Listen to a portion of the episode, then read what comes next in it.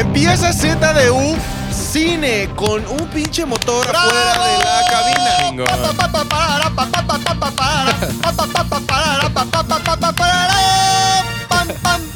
Eso pasa cuando empiezas tu carrera en la Z.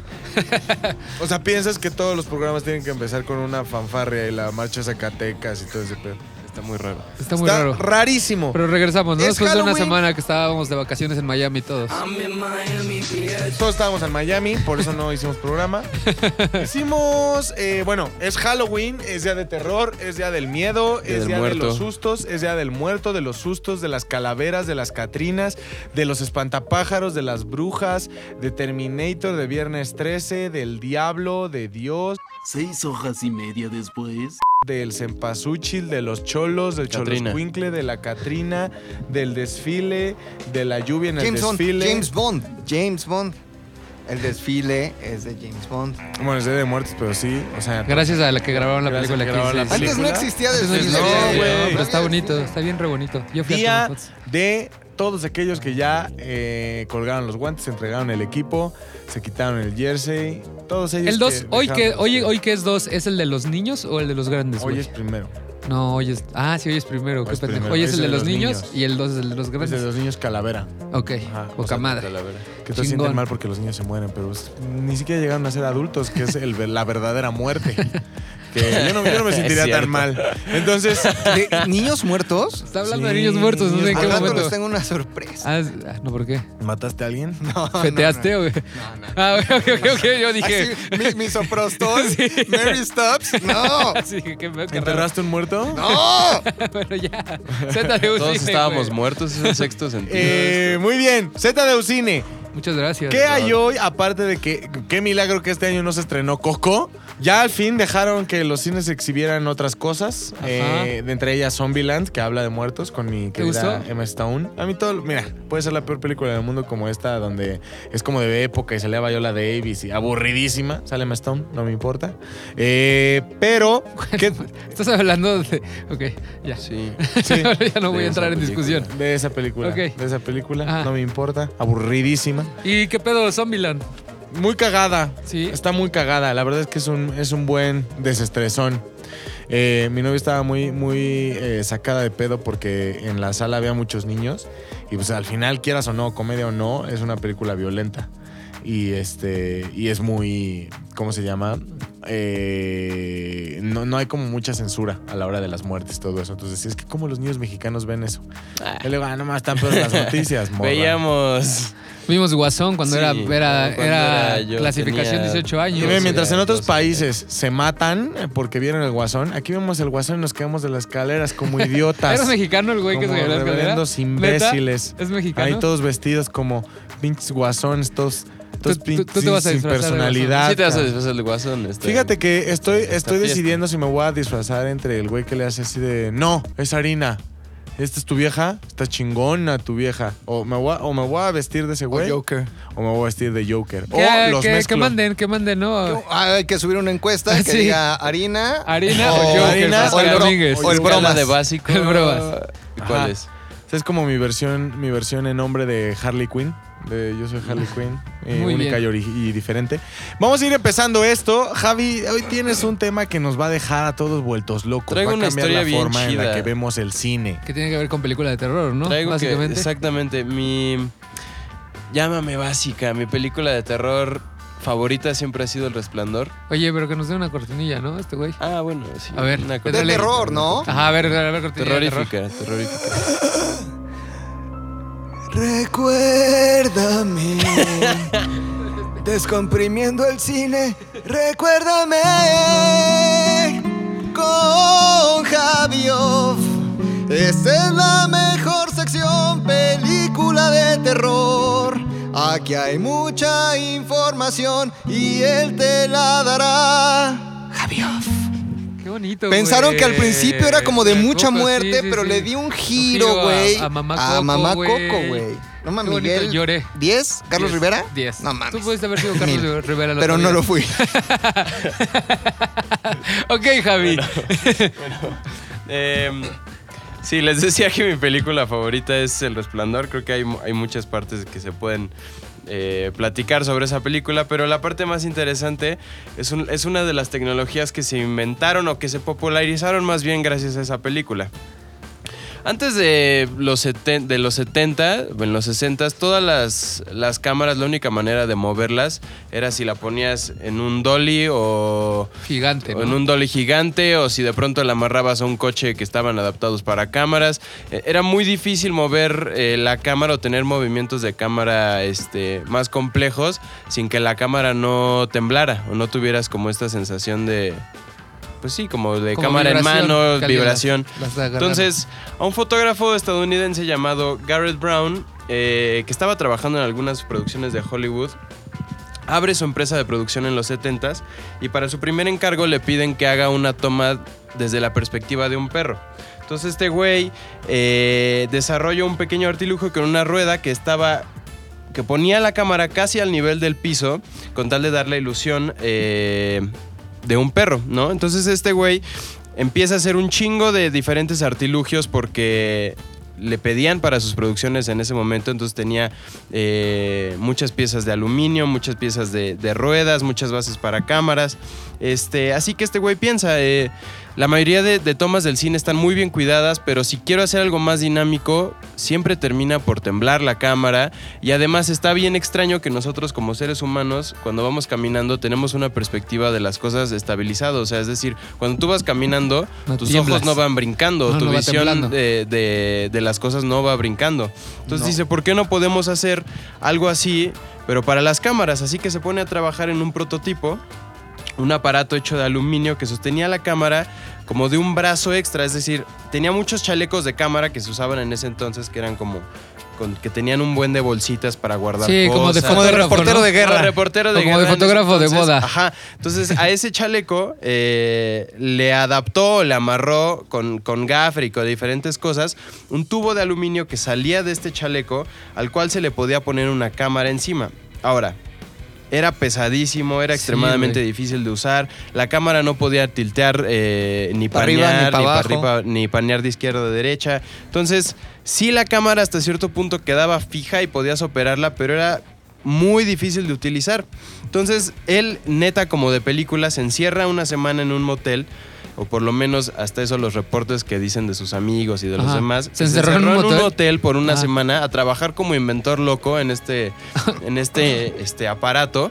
Y después de una semana salió con un aparato que tenía la habilidad tanto de mover la cámara sin temblar, como de pasar, de tiltear de, de arriba hacia abajo, o de panear de izquierda a derecha. Y entonces, además, podías ponerle el peso justo para que el operador no se cansara de usarlo. O sea, es decir, este aparato cómo funciona es el chaleco con un brazo que sale de este chaleco tubo, con ¿no? otro con otro tubo. A ese está amarrada la cámara y además a ese le pones cierto peso para que cuando tú te muevas, esa madre haga el contrapeso, valga la redundancia. Trae como unas pesas abajo, ¿no? Ajá, exactamente. Entonces lado la la cámara no, no vibre, no tiemble. Entonces este güey, imagínate, al final de los 70 estaba joven y dijo, voy a hacer de esto, eh, se lo voy a vender a todo Hollywood en este momento. Entonces, como cualquier grupo de amigos, se salieron a las calles con este invento e hicieron una, videollamos- una videodemostración o reel llamado 30 tiros imposibles. Entonces era, este video demostraba a estos güeyes corriendo alrededor de un terreno, brincando sobre las banquetas de la ciudad y siguiendo a un nadador alrededor de una alberca sin que la toma este, Vibrara. vibrara. Él decía que lo interesante de esta herramienta es que les podías enseñar esta videodemostración a las personas o a los ejecutivos de Hollywood y no tenían idea de cómo habían hecho estas, tomas. estas tomas tan estables.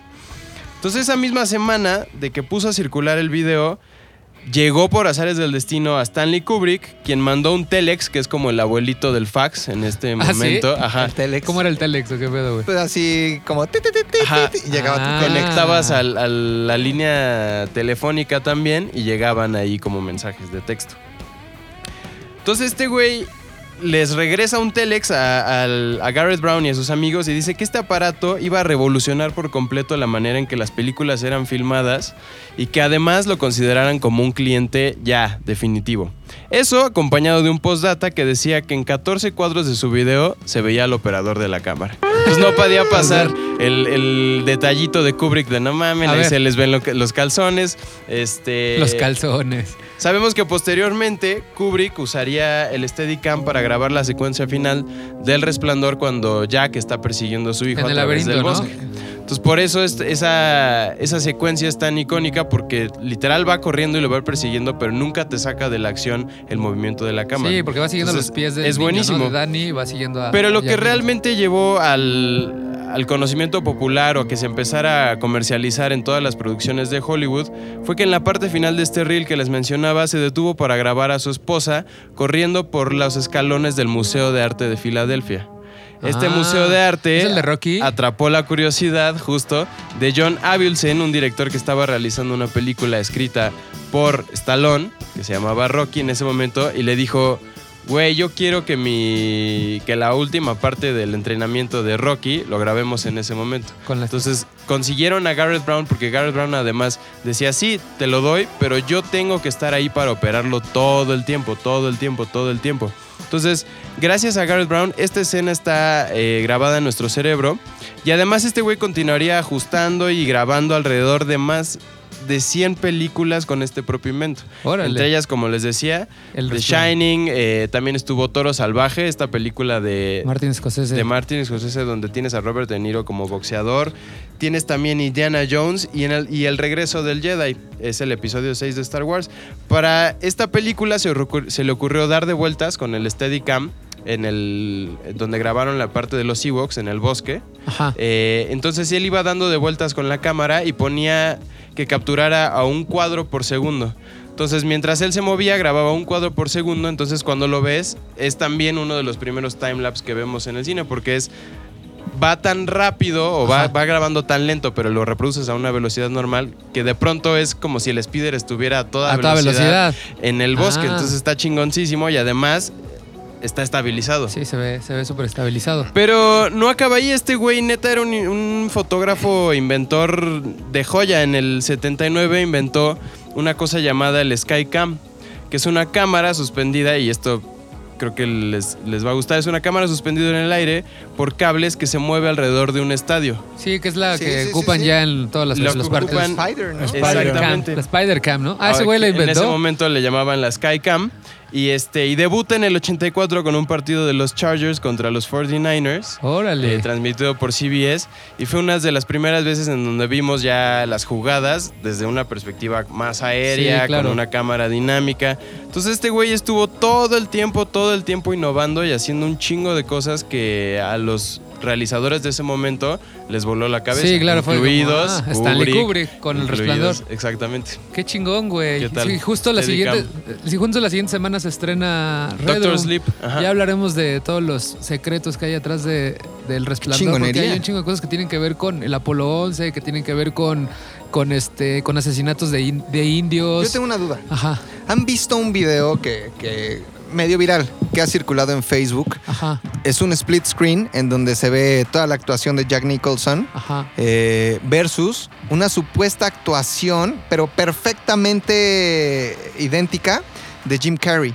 Según yo, es como CGI que le pusieron el- la cara ah, de Jim Carrey. Es, es una cosa que se llama deep fake. Fake, fake, Ok. güey. Ajá. que es eh, una tecnología que literal agarras los movimientos del actor original y le pones encima la cara, la de, cara otro de otro actor. Porque hay mucha gente que cree Ajá. que, oh, mames, qué actorazo es Jim Carrey. No mames, lo hace Sí. idéntico. Qué cabrón, cuánto ensayó. No, no, es no. fake, 100% Ajá, fake. Exacto, sí es fake. Que nos estaban platicando que para cada cuadro tienes como 24 horas, ¿no? Como de Está- render. está cabrón, es una- sí. es ¿Neta? Sí. Porque no solamente En un café es- internet. Ajá. Porque va, porque va como, como analizando Está la cabrón. imagen Sí. y va sacando como algoritmos y cosas así. Es una, Una locura. chingonería. Ajá, Está muy chingón. Pero el res- a mí el resplandor, por ejemplo, Ajá. me marcó. O sea, fue de las primeras cosas de, de películas, de haber ido a un videocentro, haberla rentado con mis primos, Ajá. haberla visto Sacó de pedo, y ¿no? a los 6, 7 años salir así de, de, de donde veíamos, no del cine, sino del el cuarto donde estamos viendo la película, así de, verga, ¿qué, ¿Qué es esto, de güey? Me acuerdo cabrón del Red Room, me acuerdo cabrón de los pinches elevadores, no mames, sí, Sí, güey. Me que- dejó Y una hay un chingo de cabrona, secretos que ya hablaremos la próxima semana de ella porque Órale. se estrena Red Room, aprovechando eso y ya les contaremos todo lo que tiene que ver, todo lo que se cree que Stanley Kubrick nos dejó mensajes secretos de cosas que no sucedieron ¿De en la. Stephen King? Eh, la, Sí, La novela. La novela, ajá, es la segunda novela, Red Room. Bueno, la primera es, es creo que Doctor los- Sleep, los- ¿no? ajá, Ujú. esa es la segunda. Esa se estrenó en el 2003. O sea, la, la película que va a salir ahorita está basada en la parte 2 del Resplandor que se llama Red Room. Así literal, que salió en el 2003, si mal no recuerdo. Qué chingona Ajá. película, ¿eh? Muy bien, qué chingón. Que, bueno, últimamente las cosas que han sacado basadas en las obras de, de Stephen King, a mí no me gustaron, güey. No me gustó para nada la del pistolero, que era Idris Elba con... Sí, que justo estoy leyendo esa, esa serie, que son ocho libros, ¿no? La de La Torre Oscura. Híjole, Sí. qué mala película. No la he visto, Es no la he visto porque estoy leyendo los libros y no la quiero mala. Muy buenos actores, Matthew McConaughey y todo ese pedo, pero la neta es que sí, Sí. es... Si a ustedes les gusta leer este, este Stephen King, lean La Torre Oscura. Está bien bueno, está bien interesante. ¿Sí? Sí, Wow. sí, sí, la primera yo le acabo de terminar el primero y está muy bueno. Hasta Ajá. tengo así los bellos del Goosebumps, todo goosebumps. eh, goosebumps. Los Goosebumps. goosebumps. tengo así la Les vamos a poner las de fotos bello. del Steadicam ahí en Twitter, en Órale. arroba cinezdu, para que vean al fotógrafo, porque hay fotos de él trabajando con Stanley Kubrick justo en el laberinto y también en las secuencias del niño cuando va en el triciclo o todas las secuencias del hotel que vamos persiguiendo a, los, a los ¿Y protagonistas. qué tal que hoy ya con una camarita acá, Sí, tu DJI, ya, puedes una, hacer ajá, maravillas? ya hay una cosa que es, un, es como un cabezal que cuesta como 3 mil dólares, que ya te hace todo ese pedo y dependiendo de lo que le inviertas es la, la capacidad para soportar diferentes tipos de cámaras. Y ya puedes hacer esto. De hecho hay como pruebas de güeyes como que brincan con, con el cabezal y, y ves como todo fluido y todo constante. O sea, ya evolucionó a un nivel... Y son cosas Ah, que- de cabrón. 15 centímetros. o sea. Todo eso, pues gracias. Gracias a este muchacho. Muchas gracias, muchas gracias muchacho. Muchas gracias muchacho. Muy bien. ¿Quieres una salida épica? Por favor. Muy épica, ¿Nivel Troya? tal vez nivel Carmina Burana. Ok.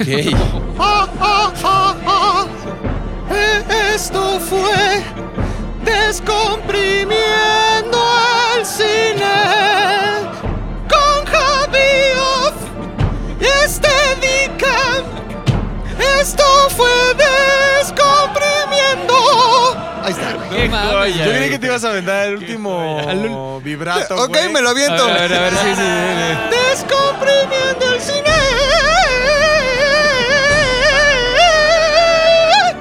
Ahí está. Qué chingón, güey. Siento que algún día Ojalá, este podcast güey. le va a llegar a alguien que va a ser famoso a Rodrigo. Sí, claro, güey. Ojalá, Claro, güey. Este chavo. Cuando este podcast chavo. lo escuche alguno de los derbés, De viaje con los héroes. Todos juntos en con los queremos Oigan, conocer. hablando de eso. Amazon Prime Video, de viaje con los derbés. Está Seguimos. está bueno. Ok, ajá, y hablando de eso, acabamos de subir un video del making of. ¿Cómo se llama? Tú le pusiste el nombre. Se- aquí lo tengo, justo lo estoy viendo enfrente de mí. Se llama. Me encantó el nombre que le puso Rodrigo. Se- Véanlo. Está en Facebook, está en Este video se llama YouTube. La vida detrás de la fama, mitos, excesos y realidades. Solo en el YouTube de muy bueno, ZDUMX. Es, es muy revelador, véanlo. Son algo que hubiera conducido la esposa de... Mónica Garza, güey. No, ¿cómo se llama la esposa del otro que... del Fernández que no es guapo? Eh, ya, ya, Mara Patricia Mara Castañeda. Patricia Castañeda, El güey. Fernández Sí. que está como Es. Cinderelo, el Cinderelo. El- el- Solo para expertos. Fernández Este banco- chiste es solo para expertos. Banco de dedo. Sí. Dale Este- entrada a Rodrigo, ¿no? Porque creo que es su sección. Ah, ya luego, luego güey. puntos Sí, directo, No, directo, güey, venimos, directo, güey. Mira, pum, papá. Directo. Ya en cortina, sí, vámonos sin saliva, está bien. Momentos, McLovin. Ah, ya, eso nada sí, más. qué hueva, Yo güey. pinche Carmina Burana, güey, Coco. Tú eres el señor Cortinilla. Yo soy el güey que todos odian. Hay que aceptar los papeles que tenemos. Permíteme tan- tantito, Ok, tantito. a ver. ¡Estoy! Momentos, McLovin. Ay, Hiciste como que estabas apretando el, el sisirisco, güey. Se llama, se llama compresión de esfínter y entonces eso hace que la voz salga más. Pero sí estuvo tétrico porque te fijaste Sí. cómo Lolo le puso atrás psicosis, tin, tin, tin, en lo que Ya, escuchamos. pinche Lolo, güey. Está cabrón, Lolo Lolo, está loco, güey. Ese Su está- sentido común paso está. adelante, Voy a hacer 10 otro pasos comercial. adelante. El rap que se salió esta semana, el lunes, que también encuentran en el YouTube de No me digas. La mezcla que hizo el Lolo, güey. Y dije, este pedo es para Grammy, Pues cabrón. también faltó una semana, güey. Sí, güey. Tenía que reivindicarse. No mames. Muy bien. Ok, vi. Oigan, yo hoy les vengo a hablar de uno de mis lugares favoritos en el mundo. ¿Cuál? Este, la corbata. ¿No? Cuernavaca. Bueno, pero no. Podría ser, pero no. El La no. tentación. El No, casino. no. En una guardería. No, Chapultepec. Ah, ok. Ah, ¿es tu lugar favorito, TV? Uno de mis lugares favoritos. Ah, ok, Tengo que reconocer que a veces cuando quiero digamos, eh, eh, eh, tener un momento de introspección, me voy y camino por Chapultepec. Ah, Te qué encuentras padre, muy cabrón. Han ido a Chapultepec. Sí. Me Sí, imagino. últimamente he ido que está muy bonito. ¿Qué recuerdan de Chapultepec? Tal Yo Domínguez. Acabo de ir, fui al zoológico. Ay, qué bonito. Qué bueno, ya no hay elefantes. ¿No? Ya no. ¿Y Se los rinocerontes? llevaron a Aragón. Rinocerontes tampoco hay. Puta, pues ¿qué hay, güey? No mames, ratas, güey. Ya, sí. Cabrón de lo que. Porque ya ves que antes era el oso polar chingón. Ajá. El elefante, cabrón. Ajá. El rinoceronte, cabrón. El oso panda, estaba Togui ahí. Toda- Ajá. todavía hay osos panda, Ah, pero ah, los osos panda dan hueva Están de después de un hueva. rato. Mm. Sí. Jirafas. Jirafas sí hay, pero no están en exhibición. Xoloscuincles, Están como coyotes. Hay coyotes y Lobo. hay hipopótamos. Hay un coyote que tiene su patita de atrás como cortadita, en el- le dicen el coyote cojo. Pobrecito. Es un animalito muy, muy, muy- que sufre mucho. Sufre mucho ese coyote de la pata trasera. El coyote cojo de la pata trasera. ¿Así se llama? Así se Lo voy llama. a googlear, Ahí lo dice su ver. placa, güey. Ahí dice su placa, el coyote cojo. ¿Tú qué conoces, Fofet de Me- yo conozco lo de cuando te pintas la carita, los pintacaritas, güey. Me gusta mucho ir a la pintacarita de que me pinten del, Joker. Chicharrón. Justo Chicharrón acabo de ir. preparado. Ardilla, preparado, güey. Alimentar a la Ardilla. Y este, hay una parte nueva que hicieron donde hay como agüita saliendo. Está chingón, está muy bonito Chingón. este pedo. El lago, ¿no? El lago. No está nueva. No, no, no, no. Al lado del lago hay como una, como, como todo un pasillo gigante donde ves como unas fuentes así que van como a ritmo. Chingoncísimo. Chingón. Ah, enfrente del papalote museo. Ándale, ahí está, Eh, muy padre, está muy precioso. padre. ese pedo. ¿Por qué, güey? A La ver. feria donde se muere la gente. La fe- bueno, sí. un, po- un poco sí, la feria. Javi, tú has ido este, a Chapultepec. Sí, También Cal Castillo. todo a la, la- como especie de lanchita. Las llegas acá, lanchas. todas las parejillas. Ahí hay una- un, un momento en Amarte Duele donde está Renata y está Ah, Ulises en una sí, lancha y como que, ay, no era Veo- ese tirar, ay, sí Veo, quiero. veo el mar en tus ojos. Sí. ¿Neta le solo- dijo Solo eso? así me lo puedo imaginar. ¿Neta le dijo eso? Sí, ¿Cuántas veces has visto Amarte Duele, Solo güey? una, pero con La- a ver, Te güey. marcó, güey. Amarte duele, güey. Lo puedes ver las veces que sean. Y por cierto, muy pocos pueden decir que los dos protagonistas son sus amigos. Oye, güey, hay Son un comercial amigos. que yo vi Son en, mis ¿Son amigos en tuyos? en, en el Facebook de Tal Domínguez, así tal cual, publicó un comercial donde sale este güey cantando al lado de ellos, No es cierto. Te lo juro, Te lo búsquenlo, juro, te lo búsquenlo. juro. ¿Sí es cierto? ¿Cómo, cómo lo encuentro? Se les va a dar su compartimiento. Pero Sí, ¿cómo lo encuentro? no. Dona una fresca. Dona una fresca. Dona una fresca, ahí en... Ahí este, sale-. Ah, sí, sí es cierto. Sí, ahí sale cantando en el corito. Ya lo vi. Pero bueno, vamos a hablar de las 700 678 hectáreas, ¿no? Los 6 Ay, kilómetros. cabrón, está Son 6 gigante, kilómetros de. Las- cuatro secciones. ¿Cuadrados? Sí, sí, sí, Ajá. sí, sí, eh, cuadrados, ¿no? A veces medio rectangulares, a veces medio circulares, pero al final más de 6.000 este, kilómetros, 6.780 kilómetros. Pero ¿qué pedo con Chapultepec? Eh, ¿Qué había antes en Chapultepec, no? Todos creen que hay un castillo ahí y ya. Sí, No sí. está nada más. Sí. Está el Museo de Arte Moderno, Ajá. ¿no? Está el Museo de Antropología. Hay un museo al lado del Papalote Museo de Niños que tiene como unas pintas de Diego Rivera, unos Ah, murales. No me acuerdo cómo se Eh, llama, uno hay uno de ciencia y De arte tecnología. moderno. No, no sé si. No, el de ciencia, creo. Estaba México Mágico. Ajá, el Mutec. sí. Este, estaba ahí todo. muchas cosas, ¿no? güey. Sin embargo, eh, desde tiempos prehispánicos, ¿no? Los, los eh, ancestros de, de los toltecas pues, ya estaban ahí en, en Chapultepec. Eh, ha sido un sitio en donde vivían los tlatoanis aztecas, mexicas, ahí vivían los tlatoanis. El baño de Moctezuma. Están los baños de Moctezuma. Si ustedes van un día, están los baños de Moctezuma en donde Moctezuma se metía a bañar, justamente porque tiene, era una fuente natural de agua dulce. El lago de Ah. Texcoco era, tenía mucho salitre. No era agua consumible, a pesar de que todo Tenochtitlán fuera lago, pues no te podías tomar como que el agua del lago, güey, porque sabía como a Valle de Chalco, así como feo, güey. Entonces el agua nacía en Chapultepec y se la traían hasta la Gran Tenochtitlán. Esa misma agua de Chapultepec surtía de agua al, al zoológico que tenía Moctezuma, en donde hoy está la Alameda, en Bellas Artes. Ahí Moctezuma tenía un zoológico con peces, especies, digamos, animales eh, eh, de, de toda la región y además con gente que estaba medio rara. ¿Por qué medio rara, güey? Sí, o sea, haz de cuenta, tú nacías eh, enanito. Te metían al zoológico de Moctezuma. ¿Neta? Nacías con, que, con ¿Por tres qué, manos. Te- porque las familias preferían entregarlos a Moctezuma porque Moctezuma les daba una vida de reyes dentro de su, de su zoológico. Vivían cabrón, con lujos. Entonces tú nacías acá como que deforme y tu mamá decía, pues lo entrego al zoológico de Moctezuma. Estaba ahí en la Alameda. Entonces, Qué eh, cabrón, güey. sí, pinche Moctezuma. Donde merecían estar. pues sí, pero vivían cabrón. Ah, vivían bien. Chapultepec, el agua que nacía ahí surtía a Tenochtitlán. Justo por eso, en la época virreinal, pues se construyó todo un acueducto también que es el que está sobre Avenida Chapultepec, Ajá, sí, que hecho. llevaba agua hasta el centro. Pues bueno, en ese lugar pasaron grandes cosas. Por ejemplo, pues está el castillo de Chapultepec. Que es de, ¿no? de Maximiliano de Surgo, ¿no? Eh, lo, construyeron antes, lo ¿Él construyó. vivió ahí? Sí, él llegó a vivir ahí. Lo construyó un hecho. virrey que se llamaba Bernardo de Galvez y Madrid. y Madrid. Madrid, y estuvo mucho tiempo abandonado. Estuvo ahí el heroico colegio militar, en donde murieron los niños héroes. Sí, güey, donde se aventaron. Si Se aventó Juan Escutia. obvio, ¿no? Sí existieron. güey. En realidad murieron. ¿Cuántos niños eran niños héroes? Eran Siete. Nueve, Nueve. ¿no? Por eso nueve. Murieron nueve niños héroes. Juan Escutia fue el que se enredó en la bandera, se aventó. ¿Y eso pero sí fue real? Sí, claro, durante la intervención de, de- ¿quién? A ver. De Francia. Maximiliano. Norteamericana. Ah, ¿Cómo no sabemos nada de historia, güey? Ok. Entran los gringos y los, los niños héroes, a pesar de que hay tratados internacionales que dicen que cualquier escuela militar tiene prohibida su participación en un conflicto bélico, los niños héroes, que eran niños que unos tenían 12, otros tenían 18, o sea, eran niños de esa edad, eh, decidieron defender la soberanía del país. Y de hecho, eh, Miramón, un presidente de México que apoyó a Maximiliano años después, fue niño héroe en ese momento. Ah. O sea, sí existieron los niños héroes y estos nueve, probablemente más, murieron ahí en el castillo de Chapultepec. Está la piedra ahí, por ejemplo, dense una vueltecita. Está la piedra donde supuestamente cayó Juan Escutia. Hay una foto. Y hay Sí, una placa. En el castillo, Ajá. ¿no? Ajá, Sí, sí, abajo sí. del Abajo castillo. Tiene una plaquita ahí. Exactamente, que dice aquí murióse, ¿no? Este, Juan Escutia. Este, después llega Maximiliano con la intervención francesa y justo Maximiliano se queda ahí. Eh, decían que durante la primera noche durmió en una mesa de billar en el castillo de Chapultepec porque había muchas pulgas. Entonces, en las camas estaba lleno de pulgas. Entonces, el güey estaba dijo, abandonado, ¿no? Está todo pulgoso, me duermo acá en, el, en la mesa de billar. Y que un día se despertó en la mañana, se asomó por el balcón y vio que era cabroncísimo llegar al centro. Entonces, mandó construir Reforma. el palacio, el, el paseo de la Reforma. Ajá. Otros dicen que fue Carlota, porque Maximiliano era muy ojo alegre. De hecho, Maximiliano tenía enfermedades venéreas. Ah, sí. Sí, por eso al final ya no tenían relaciones, Maximiliano y Carlota. Pero que tenía una novia en Tacuvalle, que tenía otra novia no sé dónde. Entonces, Carlota, dice la leyenda, manda a construir el, el Paseo de la Para que no Reforma se para, para ver que en su carreta llegara al centro y de regreso. ¿No? Pero. Qué chingón, Sí, güey. güey, güey, pinche visión. Crazy, ya con el pito güey. todo podrido, ¿para qué lo crazy. Pues, eh, eso sí, güey. ¿no? Vaya. Pero, y justo se llamó el, el Paseo de la Emperatriz en algún momento. Grandes cosas pasaron en, en Chapultepec.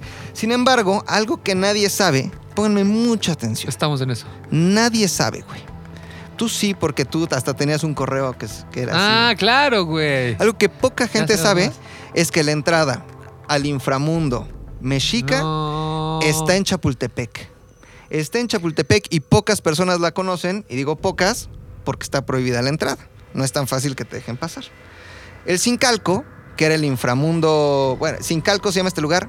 Primero les voy a explicar qué pedo. Danos contexto. Van subiendo así hacia el castillo de Chapultepec y está el audiorama. Ajá, sí, sí. sí, Hay sí. un audiorama mitad. por ahí. Y a la ya. justamente a unos cuantos metros de la entrada al audiorama está donde se dio en la madre este güey. Juan. Ajá.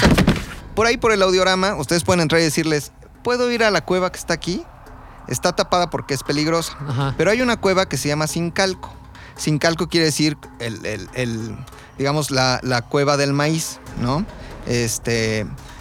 Esa, esa cueva es una cueva así como una gruta. Está en Chapultepec, está en el cerro. Es la entrada al inframundo. Era la entrada al inframundo mexica. Había dos al, al Mictlán, obviamente. Una en Mitla, Oaxaca. Ajá. Por eso se llama Mitla, Oaxaca. Y una aquí, en Chapultepec. Ah. Es más, le- les voy a subir unas fotos para que las vean y, y les voy a enseñar unas fotos a ustedes. De la cuevita. Esto es Sincalco, en Chapultepec. Que ya no, pero no puedes ac- acceder ahí, ¿no? No, y pocas personas. Más bien es la que está en el audiorama. Exactamente. Justo en el audiorama. Exacto. Obviamente no puedes entrar porque es peligroso. Este, no se sabe bien qué hay adentro. En algún momento, en, en los años 70 de- del siglo pasado, no ya del siglo pasado, un arqueólogo entró, levantó una losa, aventó unas hojas prendidas y dicen que la caída era casi infinita. Wow. Entonces, en este lugar o sea, nadie la ha explorado. Nadie lo ha explorado, nadie lo ha explorado. Eh, Huemac, uno de los primeros gobernantes toltecas, este, ahí se fue a suicidar. Ahí fue y se entregó y dijo, ya no quiero vivir. Me voy al inframundo. Y entonces, en la leyenda de los mexicas, entrabas por aquí al inframundo mexica, ¿no? El inframundo mexica que todos conocemos, este, no todos conocemos. Pero bueno, que Coco nos dejó como ahí medio... En el puente, ¿no? Ah, en, el puente. Entonces, les quiero platicar que había aquí adentro y había nueve infiernos para, para, para los eh, mexicas. Había, tenías que pasar por nueve momentos a lo largo de cuatro años. Era una tortura, güey.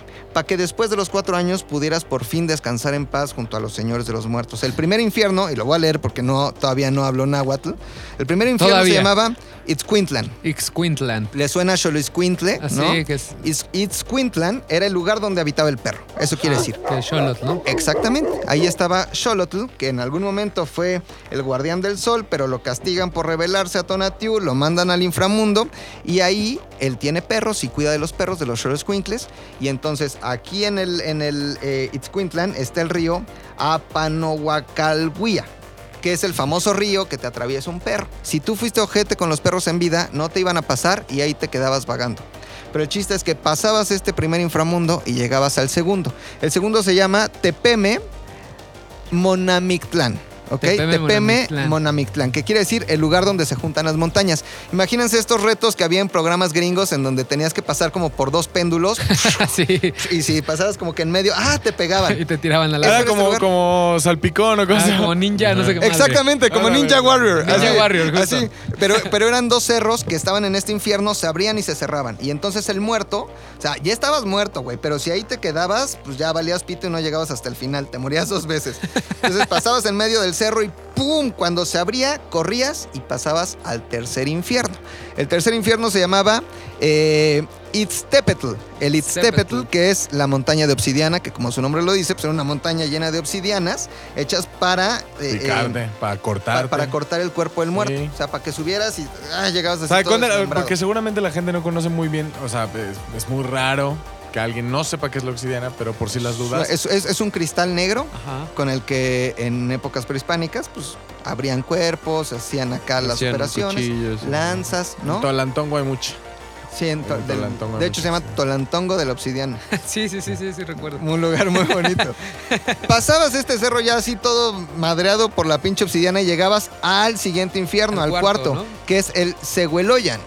Segueloyan, así, Segueloyan. el lugar donde hay mucha nieve, que obviamente a lo que ahí tenías que sobrevivir Era el frío. era el frío, ¿no? Entonces ahí ibas como ¿Qué que pedo con los mexicas? ¿Por qué te Sí, hacían güey. sufrir tanto? Ya, y ya que estabas muerto, güey. Oye, o sea, no mames. ¿Y en todo este viaje te, te acompañaba el guardián del inframundo o solo lo veías en la primera Solo lo, lo veías en la primera. te daba la entrada. Cada ¿no? uno de estos infiernos tiene obviamente su dios, Su dios. que era la diosa de la nieve, el dios de la Ah, obsidiana. Entonces, Ah, cada infierno tenía su es mundo. como un este, niveles de videojuego, ¿no? Güey, es, es- está- la mitología está bien chingona, Sí, güey. totalmente. Deberíamos ¿Y hacer una película. ¿Se habrá inspirado Dante para hacer lo de los infiernos? pues hay algo muy pedo? curioso, ¿eh?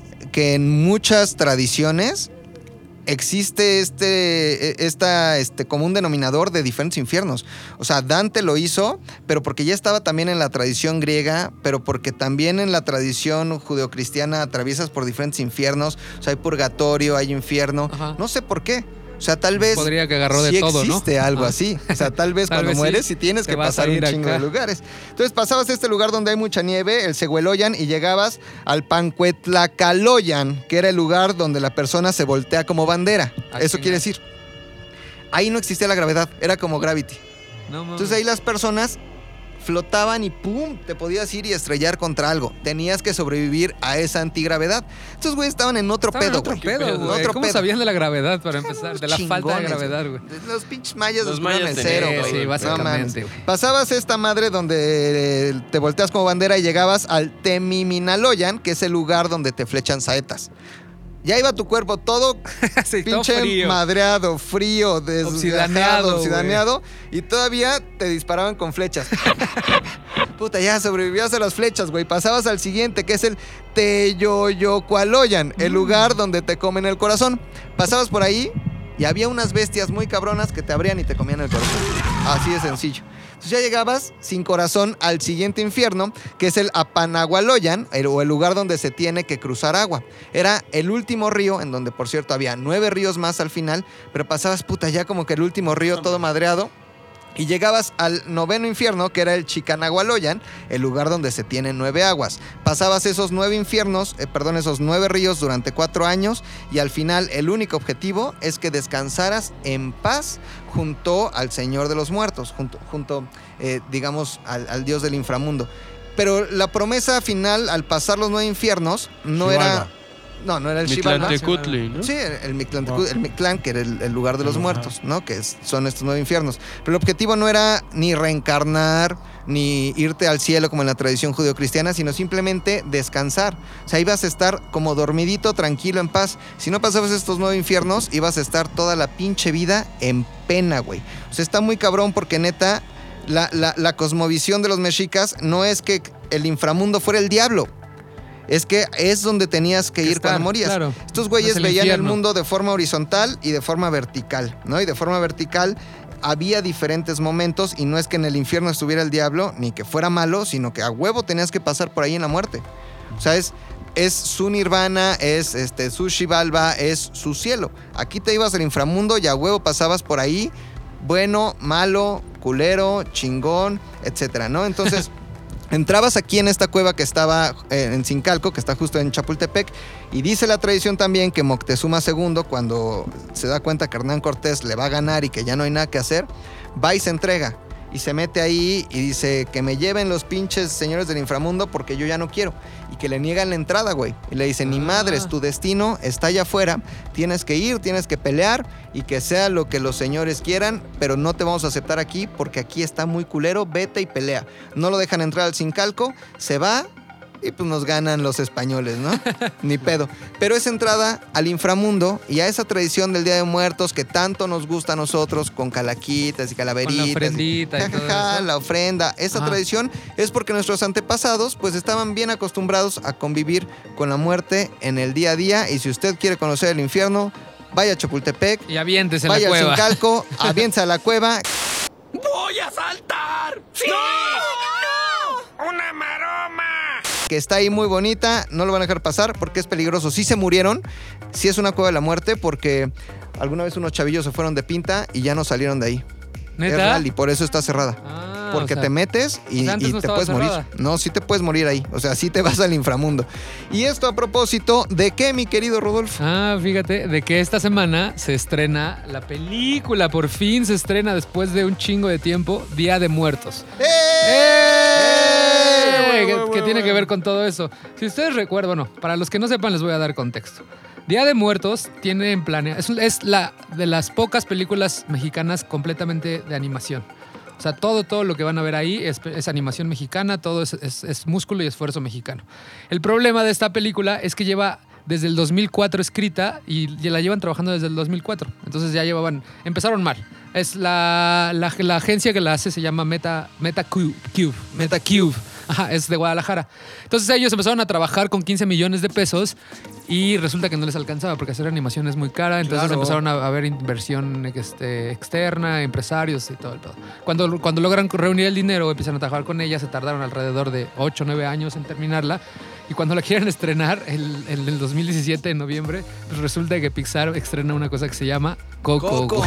Entonces dijeron todos, todos los produ- el productor dijo, ¿sabes qué? No, si estrenamos Coco, si estrenamos al mismo tiempo de Coco, vamos a valer madre. No, no, este, no vamos a sacar ninguna ganancia, nada. Entonces, después de, eh, para esto, Pixar ya había intentado, este, que la idea de Coco es del 2011. Entonces, para esto, Pixar ya había intentado, este, Registrar. registrar el nombre Día de Muertos. O sea, ¿Neta? ellos en Estados Unidos y en México intentaron, metieron como solicitud para registrar, porque Coco en, en un primer este, boceto se llamaba Día de Muertos.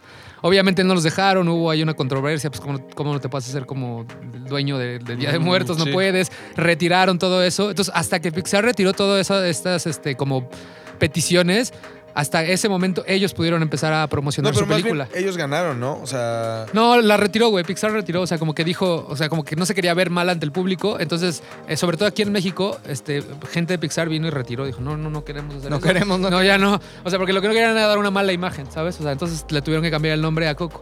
Entonces, pues ya después de todo lo que pasó, después de todo el músculo de mercadotecnia que tiene Pixar y después de todo lo que sucedió con Coco, que es una muy buena película, los productores decidieron aguantarla dos años y por fin se va a estrenar este, este fin de semana. Y la verdad se ve bastante, bastante buena a nivel de animación. Se ve como una animación bastante gringa, ¿eh? O sea, no, no le pide nada a- O a- a Playmobil, la película. este, está como un poquito mejor que Playmobil la película, No, ¿eh? O sea, sí. es mejor Oye, a ver, sácame de mi error. Hay una abuelita ahí en el cartel que se parece a. a- Sara. a Es que, Sara- es, que es, es inevitable. García, ¿cómo se llama? Es inevitable hacer comparaciones de, sobre todo de Coco, porque la historia es casi similar. O sea, es una chica que quiere, que nunca conoció a sus padres, entonces el justo el día de muertos hace como un ritual en la tumba, en la ofrenda del- de los Ah. papás y entran al mundo y entran al mundo mágico del, de los, Del los inframundo. muertos, del inframundo y es como la, la historia se desarrolla en ellos en buscando a sus papás, tratando de conocerlos y todo. Entonces yo les incitaría a que apoyen, el- esta vez sí apoyen el cine mexicano, Sí. porque es un esfuerzo que lleva neta 15 años intentando salir a la luz y que pues por una u, u otra razón no los dejaron, sobre todo Pixar, o sea, no puedes competir contra Pixar cuando Día estás haciendo el mismo. Y no es lo mismo que Coco, o sea, sí van a llegar a ver otra historia. De hecho, la historia se ve, este, por lo que he leído, se ve mucho más interesante que, que Coco, ¿eh? porque ellos, obviamente, la gente en Guadalajara que escribió, tiene el contexto real de lo que sucede Día de Muertos, o sea, no es como que mandaron a unos gringos a investigar o contrataron gente de acá. Entonces, se ve bastante buena, hay unos, este, hay unos shows por ahí, hay este... Todo lo que están acostumbrados a ver en películas de animación que tienen que ver con Día de Muertos, lo van a encontrar. cabrón, un ajolote, el ajolote. Hay un es- ajolote, es como la mascotita. del- ¿Axolotl? El, el ajolotito, ajá. Esa es la primera película. Que por cierto, una, una persona en Twitter nos mandó. Nos arrobó diciéndonos que uno de sus amigos había hecho la música. Neta, qué Ajá, chingón. entonces te digo que todo es esfuerzo mexicano. Entonces, pues sí vale mucho la pena meterle, meterle varo. Alex Salazar nos mandó que uno de Órale, sus amigos había hecho. amigo de Alex. Ajá, había hecho la música y que pues apoyemos este cine mexicano que realmente sí está bueno y no es Mis Reyes contra Godín, tu película favorita de. No, la no. No, mis reyes contra Godines no. Pero. ¿Cuál es de- este? Matando cabos es mi favorito. Bueno, sí, es de las mejores películas. Esa es la primera. Y la segunda, hay una, hay una película que se llama El arte de, de- de- de defenderse, que sale JC Eisenberg, que es el- lo estamos viendo ahorita con Zoolander. Este, Zombieland. Zombieland, Zoolander. Este, que es la historia. Es pieza con Z. Ajá, que es la historia de Casey. Es un típico güey este, que no se sabe defender, que es como todo personalidad para abajo, tetazo, que como que no se quiere meter con nadie, le gusta la música clásica. Entonces lo, lo roban y está harto de que le estén pasando cosas. En, este, se va como a unas clases de artes marciales para que le enseñen a defenderse. y ah, este, sí. Está bien bueno. Esta película. Como Daniel San. Sí, pero está llevada hacia el humor negro. O sea, está, esta película se estrenó en julio en Estados Unidos y, a- y apenas llega hoy a, a los cines mexicanos. Y por todos lados, por todo Variety, este, Cine, Cine Premier, todos estos espe- medios especializados, la califican como la mejor comedia de humor negro que va, que va a salir en el 2019. Y que la actuación de Jesse Eisenberg está buenísima. Entonces, si quieren ver algo totalmente diferente, si no quieren ver Terminator que se va a estrenar, si quieren ver como algo un poco de cine que se ve que le pusieron esfuerzo a hacer algo diferente, creo que es la oportunidad de verla y va a estar en todas las, cal- en todas las salas, Cinépolis, Cinemex y este y la Cineteca, y donde quieran ver el Oye, arte. mi Diego Bonet está en Terminator, ¿no? Terminator. Nada Ah, más sí. maneja, creo que una camioneta y ya tiene un papel Sí. súper secundario. Latino ¿o sí? 3. Es Latino 3, Latino ¿no? 3, pero Latino obviamente 3. lo contratan porque se- en teoría la película es- es- es- sucede en México, que ahí les va un dato, no sucedió en México. Ah. O sea, las- los productores de la película, al enterarse de lo que le pasó al scouting, a- hace como dos años, mataron a una, a una persona de Netflix haciendo Sí, un cierto. scouting en Morelos. Entonces, al enterarse, los productores de esta, de esta película decidieron no viajar a México a hacerla. Entonces la grabaron en España. Todas las partes que vean que es en la Ciudad de México, en Terminator, Es están España. grabadas en España. Además, en España hay mucho fomento a la industria cinematográfica Sí, sí. extranjera. Ajá. Tú vas en España, ah, vas, grabas en España, te sale barato. Sí, entonces, este, pues, o sea, sí dice que es México, pero no es México, no, no, no Ah. crean, es España. Eso también se estrena este fin de semana, que es una, es la secuela directa del Día de Juicio Fila- Final, producida por James Cameron, no la dirige, la dirige el director de Deathpool, y también ha recibido buenas críticas. Este, si a ustedes les gusta la 1 y la 2 y odiaron la 3, la 4 y la 5, esta creo que les va a gustar, porque es, la secuela directa ya, este, hecho por James Cameron, que es el creador de Terminator. Ok. Es la secue- secuela directa de lo que pasó en el ¿James final. Cameron hizo Terminator? Sí, claro, güey. es un genio. ¿Y en qué momento está haciendo Avatar? Pues ya ves, y está grabando Al cuatro al mismo tiempo. güey. ¿Cuatro al mismo Sí. tiempo? Y, y algo de Pandora, un Sí. concierto de Pandora o algo así. Está agregando cuatro películas al mismo tiempo de, de Avatar. Y acabo de leer una entrevista donde le preguntan sobre la nueva tecnología que está desarrollando. Porque, sabes, cada vez que saca un proyecto, busca generar un nuevo tipo de cine, nuevo te- de disfrutar el cine. Él está muy preocupado con la experiencia. Y le preguntaron sobre. No sé si se acuerdan que hace 15 días hablamos de. O cuando hablamos de Genesis, hablamos del formato HFR. Sí. Que era como como este super high frame rate, que se ven como... Y él, él le preguntan que qué opina de eso y dice, no, nunca me ocuparía HFR. O sea, si llegara a ocuparlo en dos, tres secuencias para ayudarme del 3D se vea mejor, pero hasta ahí, porque yo siento que parece que estamos viendo actores maquillados de una obra de teatro de dos pesos.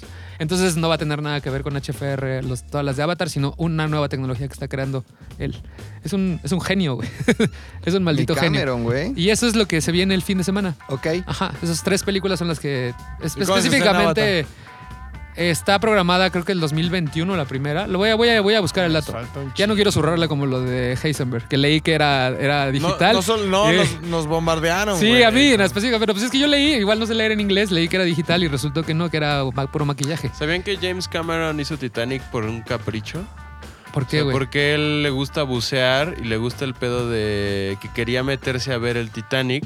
Entonces, para tener los fondos suficientes para pagarse esa expedición al Titanic, escribió una historia romántica, comédica, pitera, para justificar esa Esa, película. esa güey. producción, güey. Exactamente. Porque de hecho las tomas que vemos Entonces, en los robots son del, del Titanic. son del Titanic, la historia de Titanic es una justificación para que este güey pudiera bajar a grabar el Y mira, y le dio, le dio la película más ganadora de Y la les historia cuento del algo muy cine. cabrón. A ver, dime. Mi abuelito viajó en el Titanic. ¿Neta? ¿De No, verdad? no es cierto.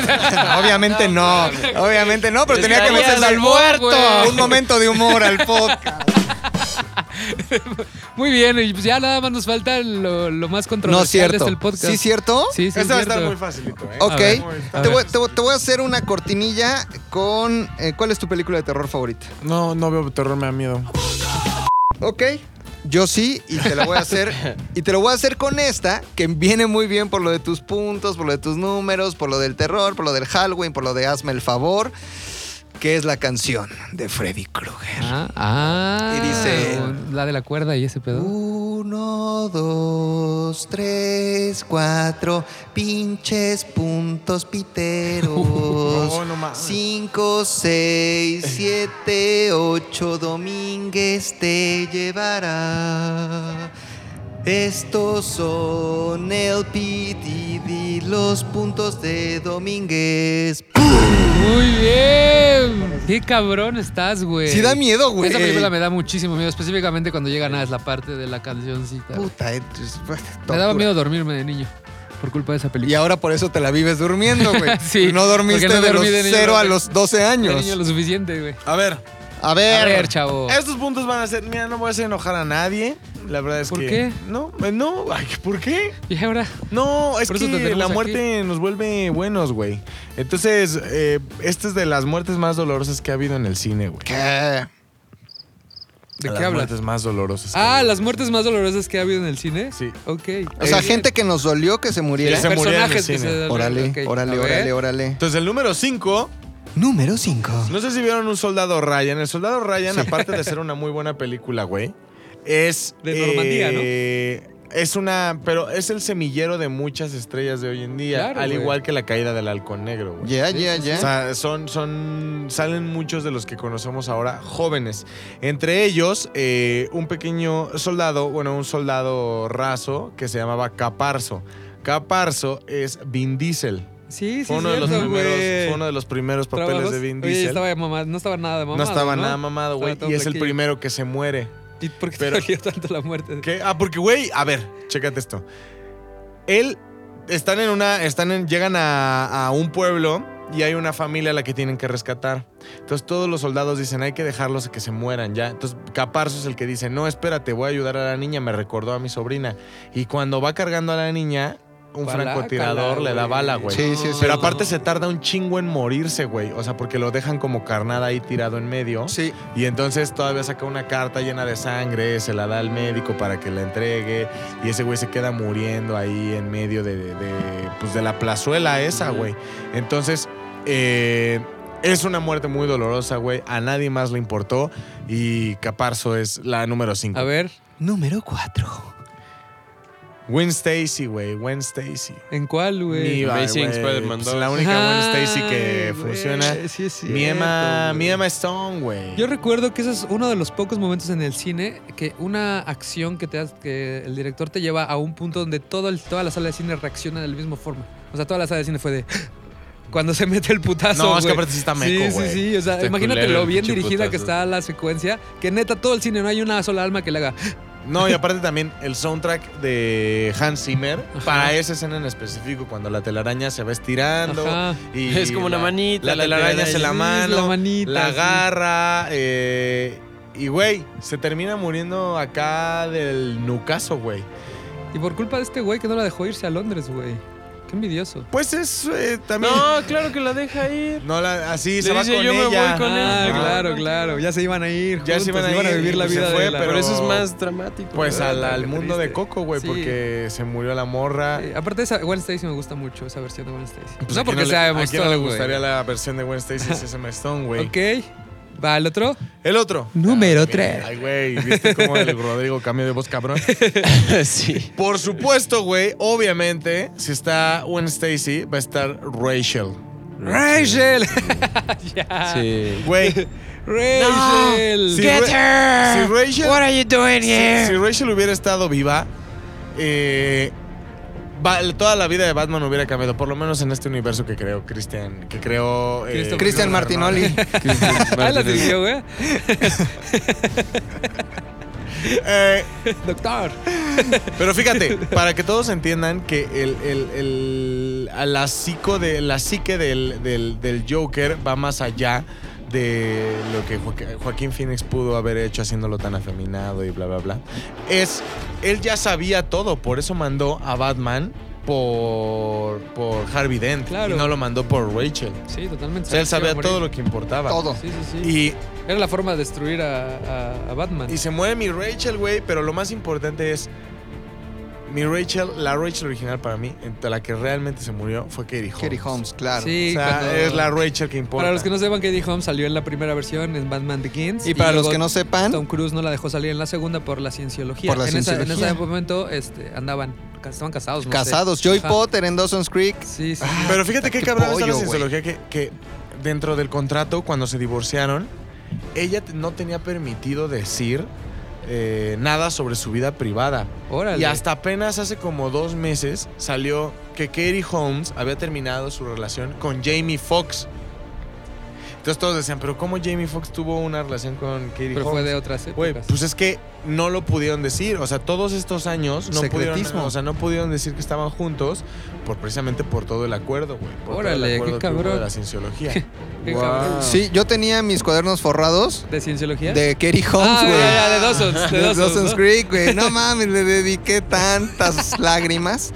¿En qué número vamos? Número dos. Dos. Número dos.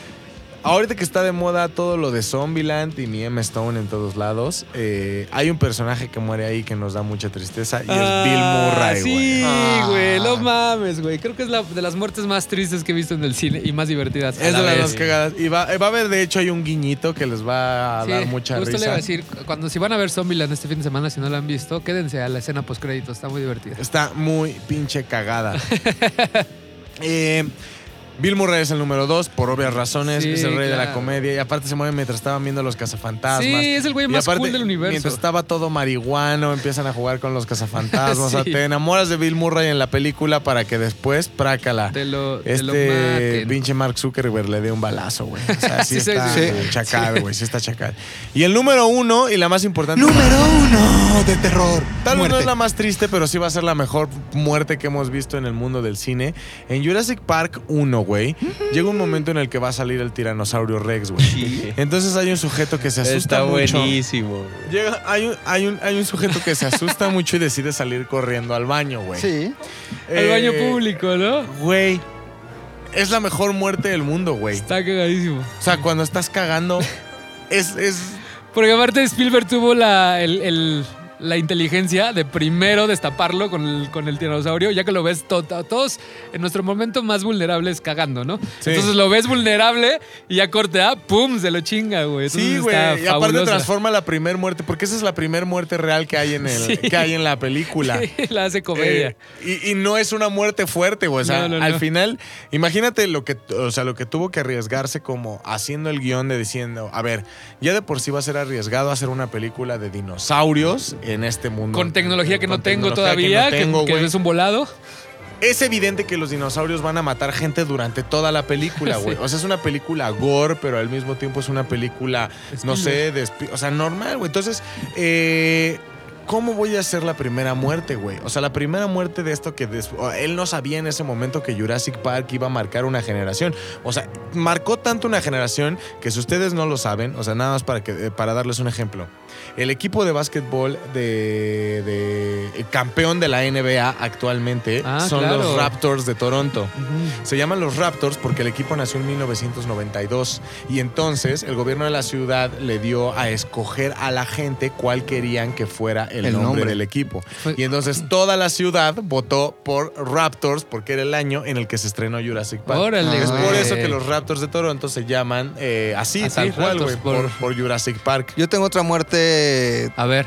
La de Dobby. Uno punto. Ay, güey. No, qué triste, güey. No mames, ¿cómo crees, Es muy triste, güey. Ah, estuvo bien y te Es voy a muy decir por triste. qué. Por no tener carácter, güey. Aparte, No mames, Dobby se lo salvó, güey, lo salvó. Lo Acuérdate que salvó, aparece en el Los elfos son los únicos que pueden aparecerse Sí, sí, y sí. con ese pinche quitaron- hechizo, güey. Se lo quitaron ilegalmente a su dueño, güey. No, O sea, no, no, no, no, claro no. no, no, no, le dieron su calcetín. El calcetín, era de Harry Potter. Era un Era un esclavo. Era un esclavo, No, güey. por eso, güey. ¿Y qué? No tiene los eh, elfo es un Dobby es un elfo libre. Sí, claro, decir, güey. ¿por Fue libre desde la película 2, güey. ¿Por qué no puede haber esclavos en la tierra? Así, normal. Porque la esclavitud Porque está van con- prohibida. Abolida, ¿Por qué? güey. Sí, está abolida. ¿Por qué? Porque, Porque la libertad Lincoln. es un derecho humano. No, universal. No, humano. No, Dob- Dobby sí estuvo. Dobby está muy cabrona, güey. bueno Hay una más Dobby. triste. A ver, a bueno ver, a ver. murió Dobby. 1.2. El amigo de Forrest Gump, güey. Sí, Ah, güey, sí, Boba esa la, Gump, la güey. ahora, la I want to go home, Forrest. Ahora, mira, La no, lloras, algo. Si vas a ser soldado, tristísimo. lo menos que esperas es que las personas que se enlisten tengan los cinco sentidos funcionando y al 100. Ninguno de los dos las tenía. ¿no? Ahora, ninguno de los dos las tenía. La consecuencia fue